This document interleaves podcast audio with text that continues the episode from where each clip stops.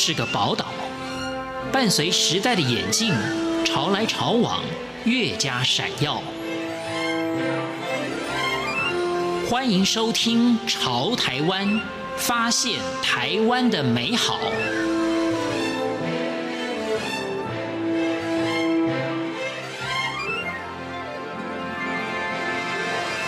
听众朋友，大家好。欢迎大家收听今天的《潮台湾》，我是闲情。循环经济是近几年风靡世界的概念。自然资源的匮乏，透过循环经济的设计，可以减少原物料的使用，将用过即丢的线性经济发展成为生生不息的循环。而台湾也正在积极的发展循环经济。今天《潮台湾》节目。台糖循环经济小组的张建成博士将分享循环经济的重要性以及做法。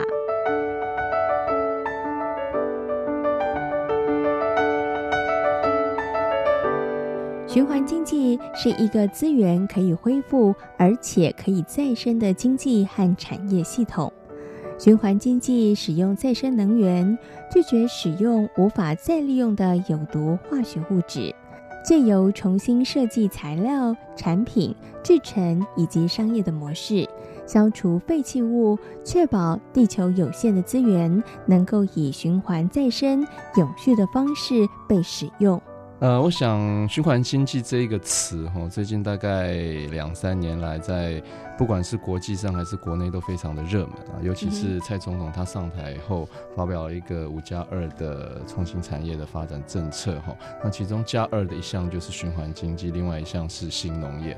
那循环经济其实呃要问。我觉得是一个大灾问啊！照我们黄董事长讲的，要仔细谈起来，三天三夜都讲不完。那但是我想说，我在这边先把一个结论放上来。那所谓的循环经济，就是说我们借由一个重新设计的方法，把材料、产品制成，还有它的商业模式重新再设计。那目的就是说，希望可以消除废弃物，达到一个零废弃的目标。那同时在循环经济，它本身是非常重视一个资源使用的效率，就是说我们希望以最最少的资源可以达到一个最大的经济效益，那确保我们地球有限的资源可以在一直重新的循环利用，达到一个永续的目标。那所以简单的讲说，循环经济里面，我们就是可以呃，这个透过再设计、再制造的的一个模式呢，我们可以确保这个再生的经济还有产业系统。那所以说，我们现在常常谈到说，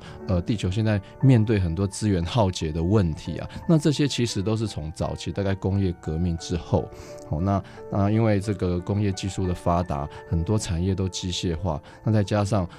到时这个这个普罗大众开始对于物质有很多的需求，所以慢慢的经济模式就发展成一个所谓的开采、制造、使用跟丢弃这种一次性，我都戏称说是有去无回的一个经济模式。那当然在早期的话，因为第一个人口比较少，那呃，即使我们使用这种线性模式的话，产生的影响是比较看不出来。那所以说，而且大家这个线性模式有一个好处，就是它经济的这个收效。非常的快，那所以在早期呢，大家就是呃，在这个经济模式尝到甜头以后，我们就一直大量的开采自然资源。可是现在情况有变了，因为人口越来越多，哦，到了预估到了大概二零五零年以后，地球上会有九十亿的人口。那在这么大的人口需求之下，我们如果还是持续之前线性经济这种模式，一直开采自然的资源的话，其实很快哦，预测大概也是差不多二零四零年、五零年之后，不管是资源啊。石油啊、贵重金属等等，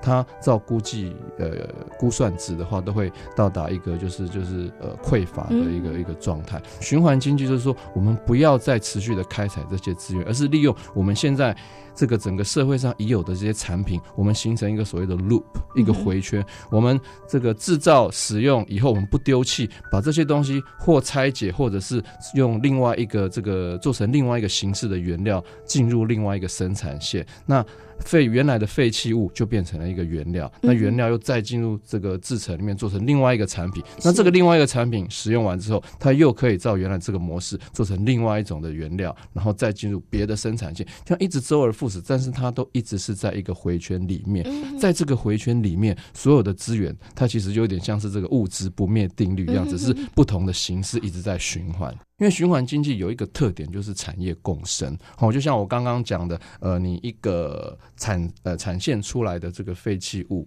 哦，我们也许可以到另外一个不同的这个产业产线上做成它的原料，透过各种不同产业的资源交换、产业共生、异业结合，这样子的循要越多的。业者哈参与的话，这样子的产业共生、异业结合，它的圈子才越大。你丢出去，或者是你要收的这个资源才会更多样化，那我们的循环经济才会更完整。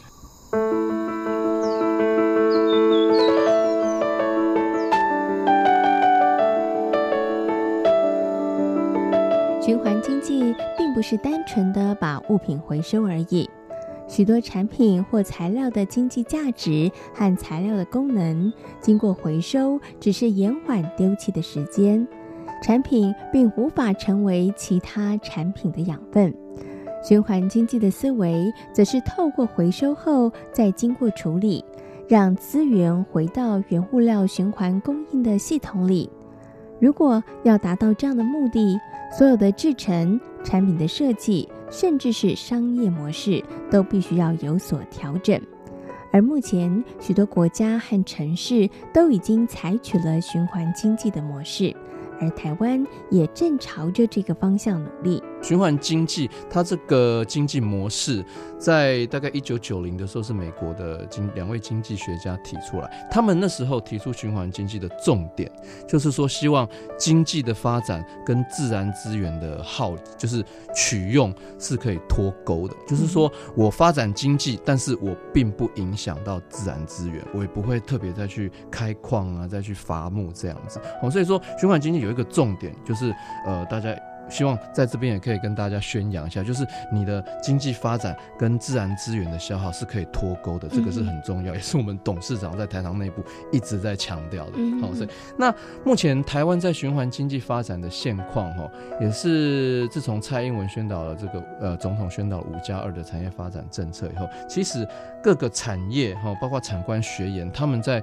呃循环经济上面都一直开始提出不同的规划跟建设。那现在我们台湾面临的一个问题就是说，我们的这个强项制造业，它其实所有很多的资源，我上次呃之前知道，大概百分之九十九以上的资源，我们都是要靠进口。就是说，因为我们可能因为天台湾自己天然地理环境的缘故，资源自自然资源其实并没有这么的丰富，我们绝大部分是要靠国外进口。好，那进口了这些资源以后，我们在制造业的产业哈，不管说什么电子业啊、太阳能板啊、半导体业，我们产出来的废弃物是相当的多哦，那这些废弃物又会导致很多环境污染的问题啊，甚至有一些有毒的哈，那深入了这个自然环境或是我们人吃的食物里面。所以现在台湾面临的问题就是说，我们的自然资源太少，但是废弃物太多。嗯，那所以说。台湾目前循环经济的现况，就是希望可以解决这样子的问题。哦，就是说，是不是我们透过循环经济，可以把这些过多的废弃物绕回去？对对对，绕回去变成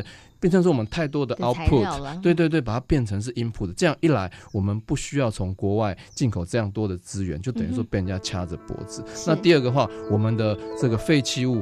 排量。可以减少，或者说就算有一样等量的废弃物，但是说他们又可以变成是另外一种资源，废弃物的问题也同时解决了。所以说，呃，目前的话，经济部他们已经有，呃，你。呃，就是合可了一个循环经济推动的方案。嗯、哦，那他们呃有透过四个策略跟两大的主轴配合。那目的的话，也是希望说解决台湾在制造业还有在这个我们环保方面产生的问题。哦，那当然这个讲起来是比较严肃的了。哈、嗯，那只是说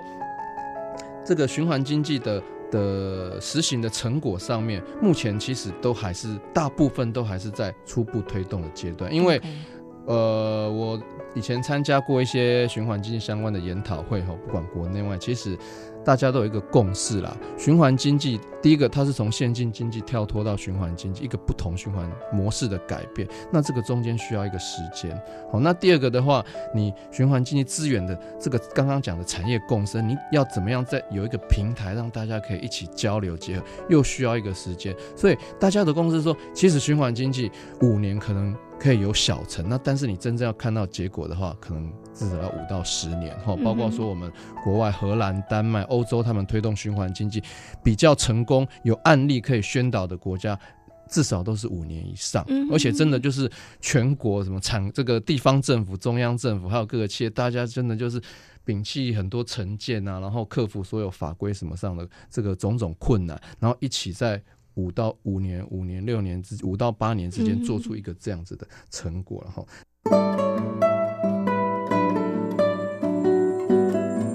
台糖事业包括了农业生产与加工制造等等，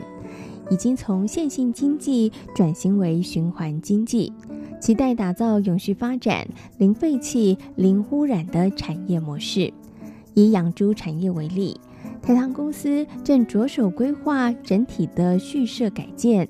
从猪场的规划、屠宰线的升级方向，以及全猪利用进阶为生医材料。创造养猪产业的高价值。以我们自己台糖公司为例的话，我们现在推的循环经济相关的方案，第一个就是有很多蓄资场。那我们希望在屏东有一个东海丰的蓄资场，我们把它整个改建成为一个现代化的猪场。那里面包括了现代化的猪舍，还有一个就是早期利用中心。哦，因为猪每天会产生呃猪粪尿，那在过往的话，这是一个蛮严重的问题，因为除了有臭味外，很多猪农可能对，可能就把它直接排到这个河川里面。那但是在我们新的这个循环呃蓄殖园区里面，这些猪粪尿其实通通都是到沼气中心里面，经过一些可以对再利用哦，经过发酵，这个当然是科学的词语，经过发酵以后产生这个甲烷，然后我们就可以拿去燃烧发电。那它发酵之后剩下的一些残余物，沼渣固体的部分跟沼液液体的部分，其实都含有很丰富的这个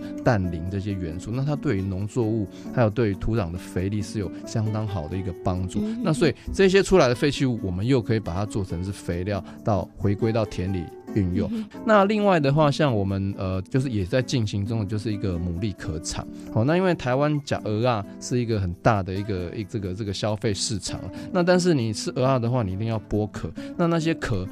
在嘉义大概东石布袋这这这个区域哈，常常之前就是大家可能就是丢在这个旷野中，然后他们。发臭腐烂，那就会造成环境的问题。那我们董事长他之前就是希望说，我们可以透过循环经济来解决这样一个环境的问题。牡蛎壳也许对呃部分的不管是科农还是部分的的群众来说是一个废弃物，但是我们台糖希望说可以把这些牡蛎壳回收以后，把它这个磨粉哦萃取里面的碳酸钙。那初阶的应用的话，应用在饲料、肥料，甚至是说建筑物那个材料方面，都可以做这个直接的应用。那我们现在有在规划比较高端的，就是说未来牡蛎壳厂建好以后，它除了说做这些初级的应用，高级的应用像是这个食品和医疗，我们也可以把它做出来。等于说循环经济把台湾的整个牡蛎壳业给价值化，也是我们的希望。那另外一个跟呃刚刚这两个讲的。偏向农业的循环比较不一样的，就是我们有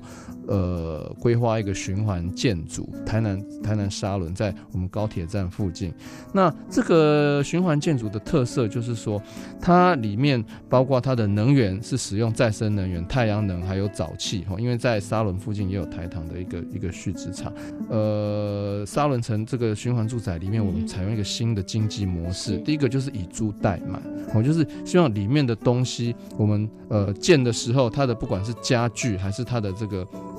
这个建材，我们都已经跟厂商在沟通，就是我们希望用租赁的方式，以租代买是循环经济非常重要的一个商业模式。那第二个的话，就是所谓的共享经济了。那共享经济，其实在台湾目前，呃，也是。是，比如说像台北市的 U Bike，好像像台南的话是是 C Bike 还是哪一个？对，但是就是说这样子的共享模式，其实已经慢慢开始在台湾发酵。那这个也是循环经济很重要的一点。那所以说，这个以上这三个建案，算是台糖公司目前循环经济主要的一个案件。今天来到潮台湾，跟大家分享的是台糖公司循环经济小组的张建成博士。感谢大家今天的收听，我们下回空中再会。